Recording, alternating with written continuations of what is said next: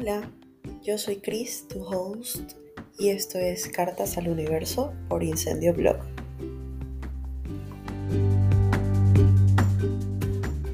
Hola, ¿cómo están?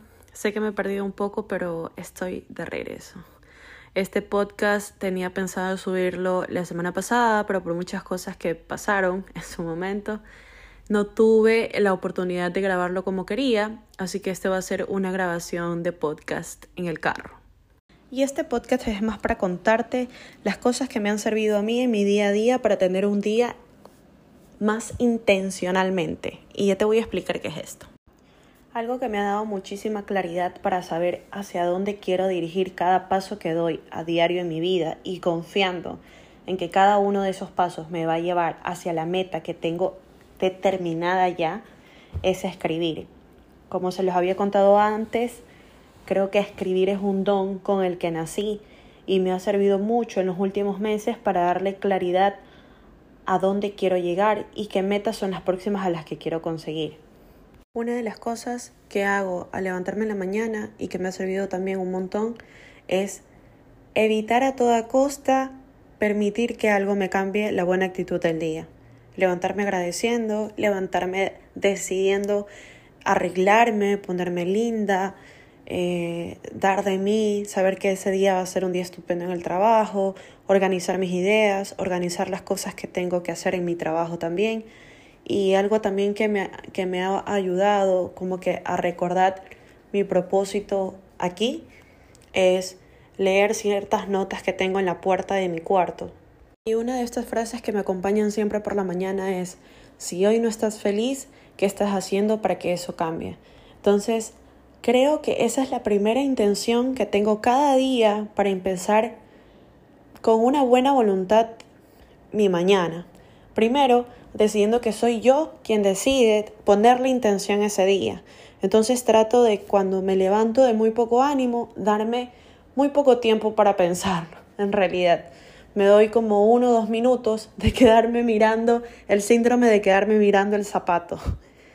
Y luego reaccionar, pensar en qué me voy a poner para vestir. Muchas veces le elijo, la ropa le elijo antes, pero decido arreglarme, saber con qué combinaría mi ropa. Es algo que me, que me da mucha, me da mucha energía, sentirme bien conmigo mismo. Creo que algo que ayuda un montón y que me he dado cuenta que también me ayuda a tener orden es poder tener orden y limpieza en las cosas que me rodean.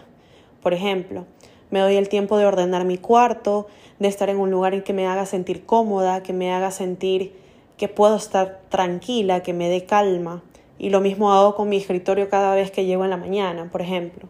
Que levantarme e intencionar mi día ya no es algo que me cuesta tanto, sino más bien algo que ya he planeado con un día de anticipación a cómo ordenarlo y a cómo sentirme bien para ello. Un hábito que estoy tratando de implementar en mi día a día es levantarme un poco más temprano para poder hacer el almuerzo de mi de cada día porque he estado teniendo mucho problema con la comida que estoy ingiriendo entre tiempos. Entonces, Sé que este hábito me va a servir a largo plazo a tener una mejor relación con la comida, con mi propio estómago y dejar de sentir incomodidad en el momento que ingiero algo o estar pensando si me hace daño, no me hace daño, qué tan fácil me va a hacer este comer esto, digerirlo. Entre más orden tienes, más organizada te permite vivirlo. Y eso con muchas cosas porque te permite ahorrar mucho tiempo, te permite ver qué tiempos tienes muertos y qué tiempos puedes sacarles provecho a implementar nuevos hábitos o simplemente a descansar tu mente.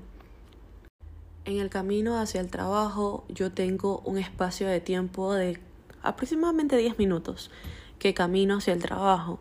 En ese momento me trato de dar trato de tener una conversación conmigo misma en donde empiezo a agradecer las cosas que me están pasando, agradezco por mi trabajo, por el día a día, porque tengo voluntad, por las cosas que me están pasando, por las cosas que veo, las cosas lindas que veo.